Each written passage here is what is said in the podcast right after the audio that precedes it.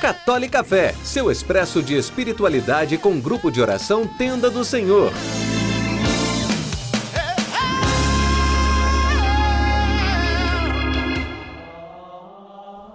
Louvado seja nosso Senhor Jesus Cristo, para sempre seja louvado.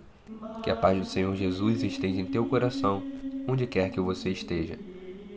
No episódio de hoje, nós vamos meditar sobre o martírio de São João Batista, que está narrado também em Mateus 14. Vamos ler um pequeno trecho.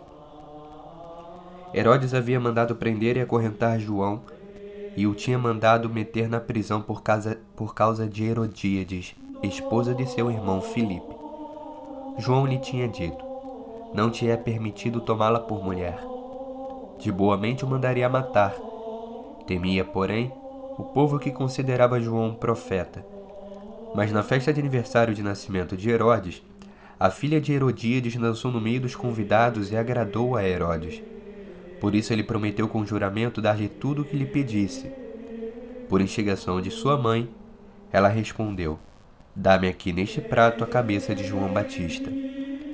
O rei entristeceu-se, mas como havia jurado diante dos convidados, ordenou que lhe a dessem e o mandou decapitar João na prisão. A cabeça foi trazida num prato e dada à moça, que o entregou à sua mãe. E a meditação que nós temos para trazer hoje é a seguinte: Qual é o preço que nós pagamos com as nossas danças? A dança da filha de Herodíades, que buscava seduzir aqueles homens, os convidados de Herodes e ao próprio Herodes, custou a cabeça de João Batista, de São João Batista, que, segundo nosso Senhor Jesus Cristo, é o maior nascido de mulher.